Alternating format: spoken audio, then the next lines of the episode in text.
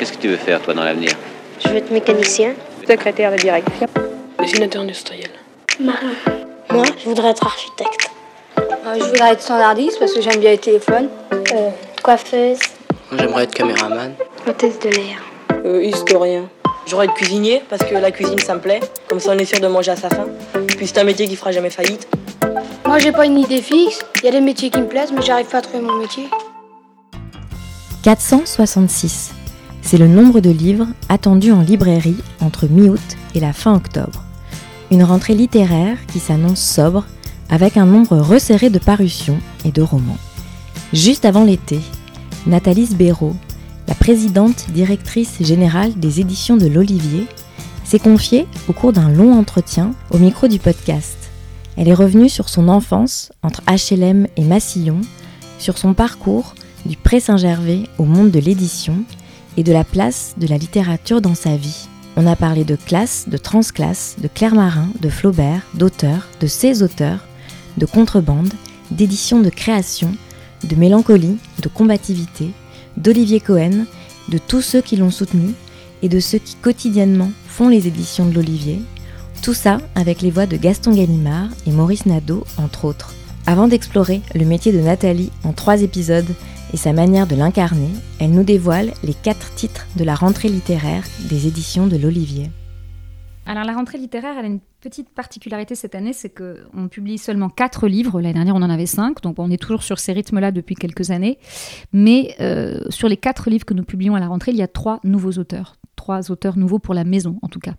Il y a deux premiers romans, euh, un premier roman français qui s'appelle Georgette, un premier roman étranger qui s'appelle Plus jamais, et une nouvelle voix au catalogue, euh, l'écrivain Hernan Diaz, écrivain américain, qui a été euh, couronné il y a quelques semaines du prix Pulitzer de fiction, avec un roman qui s'appelle Trust. Et la quatrième, mais non des moindres, c'est Agnès de Sarthe, donc, euh, qui a publié son premier roman en 1993 à l'Olivier, et qui publie là, je crois, son 15e. Je dis je crois parce que je ne compte plus, j'allais dire, mais je n'ai pas en tête exactement tout. Euh, j'ai lu tous les livres d'Agnès, mais je ne les, compte pas. Mais voilà, c'est un, une joie pour nous de publier Agnès. Et puis, j'allais dire, avec la même joie, on publie les trois nouveaux. Alors, euh, si je peux en parler un peu plus précisément, je vais commencer par Agnès parce que c'est un livre absolument extraordinaire, Le Château des Rentiers. Le Château des Rentiers, c'est une rue dans le 13e arrondissement dans laquelle vivaient ses grands-parents, Boris et Tila. Et à partir de ce matériau autobiographique, qu'elle utilise pas exactement pour la première fois, parce qu'elle en a déjà un tout petit peu parlé dans Le Remplaçant, mais d'une manière euh, totalement différente. Vraiment, c'était des. Euh, c'était, ça partait d'eux, mais ça parlait aussi d'autres choses. Et là, c'est un livre qui s'inspire vraiment très fortement de choses autobiographiques, mais c'est un roman, parce que c'est un roman dans lequel, euh, certes, le personnage s'appelle Agnès, mais ce n'est pas exactement elle, il y a des, j'allais dire, des versions différentes d'elle. Et c'est toujours Agnès de Sarthe, l'écrivaine, qui regarde et qui évoque Agnès de Sarthe, le personnage. Et c'est un livre magnifique parce que c'est un livre qui parle de la mort, de la vieillesse, de la Shoah, de comment on s'en remet. Mhm. Et pourtant, c'est un livre joyeux, c'est un livre plein d'énergie, d'humour, de tout ce qu'est Agnès. Mhm. Et euh, c'est un livre qui nous a bouleversée dans l'équipe. D'ailleurs, Agnès se moquait presque un peu de nous en disant vous n'allez pas tous m'appeler en disant que vous avez pleuré. Mais j'avoue que si, c'est un livre qui nous a bouleversés parce que euh, justement, le jeu est extraordinaire quand il sait dire nous et qu'il sait accueillir les histoires des autres. Et à un moment, elle dit dans le livre, euh, vers la fin, euh, mes souvenirs, c'est ma rente. Et finalement, dans ce livre, elle invente beaucoup. Elle dit elle-même, elle veut au départ fonder une sorte de phalanstère euh, avec ses mmh. amis parce qu'elle se dit que ses grands-parents avaient fait un peu pareil sans s'en rendre compte. Ils avaient acheté rue du Château des Rentiers un appartement sur plan avec tous leurs amis qui étaient pour la plupart rescapés des camps, mm. qui avaient échappé au pogrom ou qui mm. étaient comme ça héritiers d'une histoire assez terrible. Et ils avaient décidé de choisir le parti pris de la joie et de l'amitié et donc de vivre ensemble. Ils avaient tous des petits deux pièces et voilà. Et elle dit euh, qu'elle atteint un âge, aujourd'hui elle a plus de 50 ans et que peut-être euh, il faudrait repenser à comment ça va se passer, la mort, la vieillesse, tout ça, préparer un peu. Donc pourquoi elle ne fonderait pas elle aussi un, un phalanstère et puis finalement, euh, cette enquête euh, ne va pas mener à la création d'un phalanstère, mais ça va mener au château des rentiers, le livre. Mmh. Et le phalanstère, c'est la littérature. Et elle dit, euh, je n'ai pas besoin d'avoir vécu cette scène, je l'invente. Et voilà, c'est ce que j'adore dans le livre. C'est un livre autobiographique, mais qui célèbre avec un grand F la fiction, la littérature et le mmh. romanesque et l'imaginaire. Donc le château des rentiers, et ça sort le 18 août, donc à l'Olivier.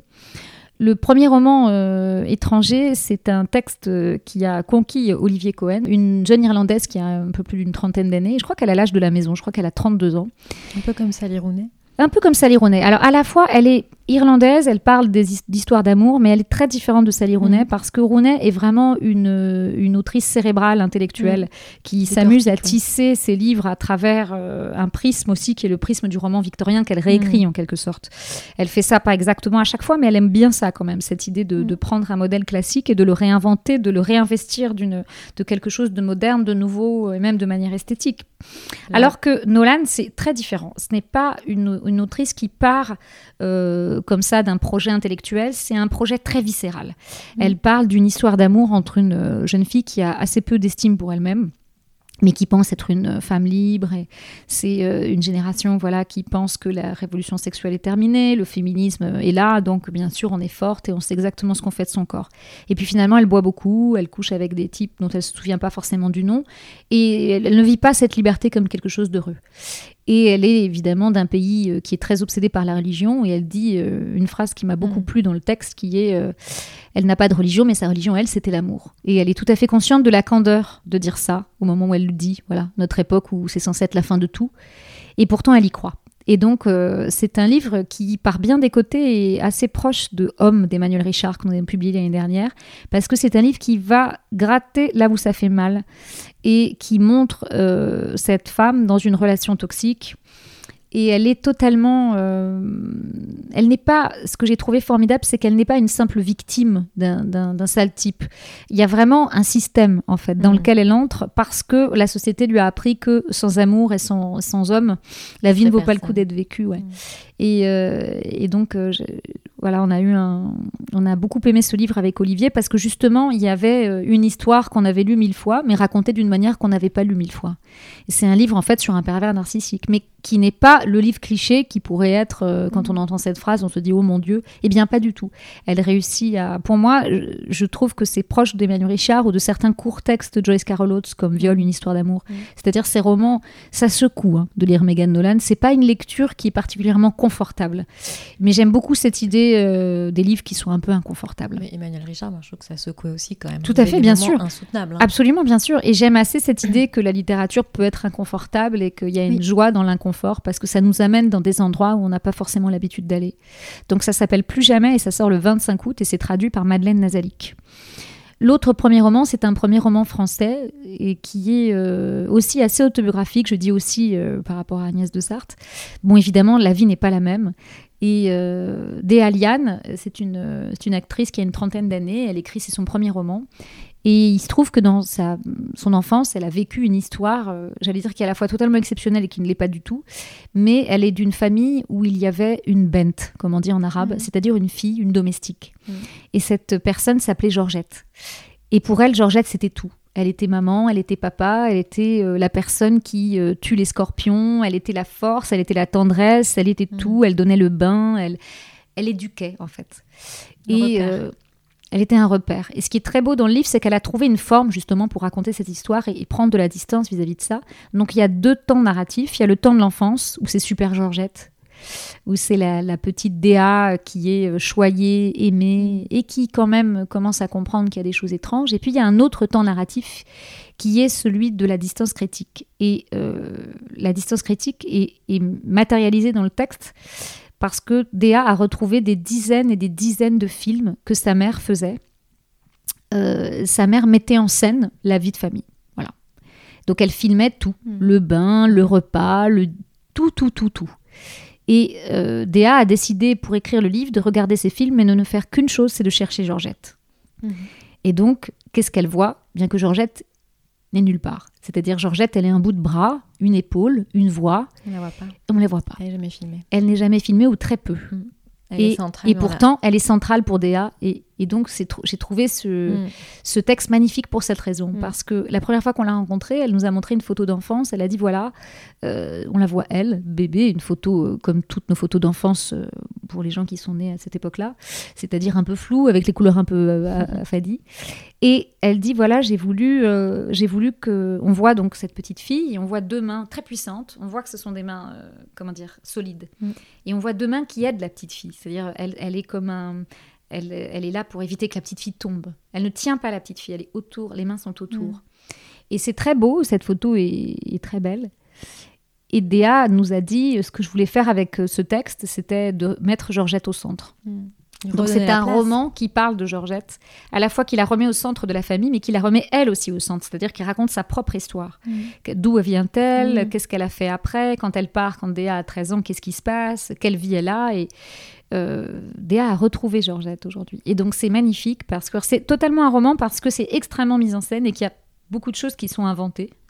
Mais euh, évidemment, c'est un matériau autobiographique qu'elle a, qu'elle a utilisé. Et, et quand on l'a lu, on a tout de suite... euh, voilà, il y, y a une voix en fait. Il y a une voix et il y a un personnage.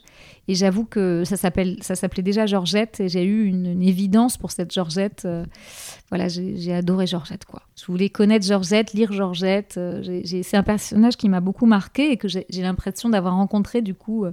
Et en même temps, elle, ce que j'aime beaucoup, c'est qu'elle ne, ne tisse pas une fiction autour de Georgette. C'est-à-dire qu'elle n'invente pas euh, tous les dialogues, toutes les choses qu'elle fait dire à Georgette. Georgette les a vraiment dites. Mhm. Il y a une forme de respect là-dessus. C'est-à-dire que l'invention, elle est ailleurs. Mm, La fiction, elle est dans ce que Déa maîtrise. Mais Georgette, elle est elle-même, en tout cas, comme Elle la Déa la préserve. voit. Ouais. Donc voilà, ça s'appelle Georgette. C'est un premier roman français. Ça sort le 18 août.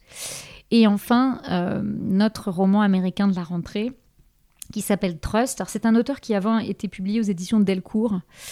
Euh, voilà, donc euh, c'est un livre. Il avait publié un, un premier roman qui s'appelait Au loin, qui était assez formidable et qui déjà était une forme de réécriture euh, distanciée, critique de- de- d'un modèle américain classique qui était La ruée vers l'or. Et c'était deux personnages qui allaient à rebours en fait de, la- de ce trajet-là. Là, Trust, c'est pareil. C'est un roman qui part. euh, quand vous commencez le texte, vous pensez que vous lisez un roman très classique, c'est-à-dire euh, l'histoire de Benjamin et Hélène Rask, qui sont un couple dans les années 20, fin des années 20, début des années 30, pendant la crise de 29, qui réussissent alors que le, le monde est à genoux et que les gens perdent de l'argent et que même les gens riches en perdent, puisque euh, c'est la crise. Et eux, ils réussissent. Ils sont au milieu de tout ça. Et Benjamin est un génie de la finance, un as.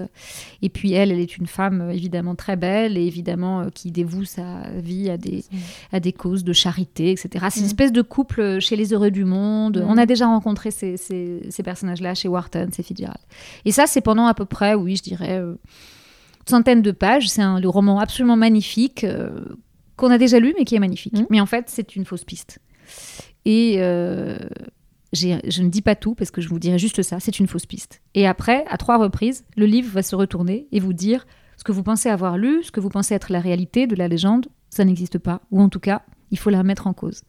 Et ça s'appelle Trust, donc c'est à la fois évidemment une histoire euh, liée au, à l'argent, au capitalisme en Amérique, puisque un Confiance. trust, voilà, c'est un... et puis bien sûr à la confiance. Mm. Et ce que j'ai adoré dans ce livre, c'est ça, c'est-à-dire que c'est un livre qui parle euh, du rapport euh, que l'Amérique a avec la réussite, avec euh, cette légende, avec la fiction, en fait, la fiction de soi. Et pourtant, euh, plutôt que d'accepter la légende, Hernan Diaz, il va la déconstruire, Mhm. la détruire, la mettre en question, et euh, j'allais dire presque la passer sur le grill. Et ça n'empêche que ce sont des personnages évidemment terriblement attachants. Puis je, je ne le dis pas, je ne dis rien, je dis juste que ce qui est fabuleux, c'est d'avoir réussi à créer une tension et un vrai suspense, parce qu'à chaque fois on se dit mais c'est-à-dire? Oui, c'est sûr. Et moi j'ai adoré parce que vraiment il y a un côté euh, comme une poupée russe, on ouvre et hop, il y a autre chose. Et elle n'a plus du tout la même tête, la poupée. Et donc c'est c'est fabuleux d'avoir réussi à construire un livre avec cette virtuosité littéraire et en même temps un, un, un vrai rythme de thriller on a envie Mm, de savoir. Qu'est-ce qu'il y a derrière ces personnages. Est-ce qu'ils cachent quelque chose? Est-ce que c'est l'idée qu'on se fait? Est-ce que c'est une espèce de cliché de lecteur de se dire mais ça veut dire qu'il y a un secret, Mhm, ça veut dire mhm. qu'il y a un meurtre, ça veut dire qu'on a l'impression, il y a une tension comme ça. Je vous dis pas quoi parce que le but n'est pas de, de- de révéler, mais c'est formidable et donc j'étais, euh, j'ai j'ai dû battre beaucoup d'éditeurs pour publier ce livre parce que tout le monde le voulait et je suis très heureuse et fière qu'il ait choisi euh, de publier à l'Olivier et donc on, il a été couronné du Pulitzer il y a quelques semaines et nous le sortons le 18 août. Il est traduit magnifiquement par Nicolas Richard. Thank you.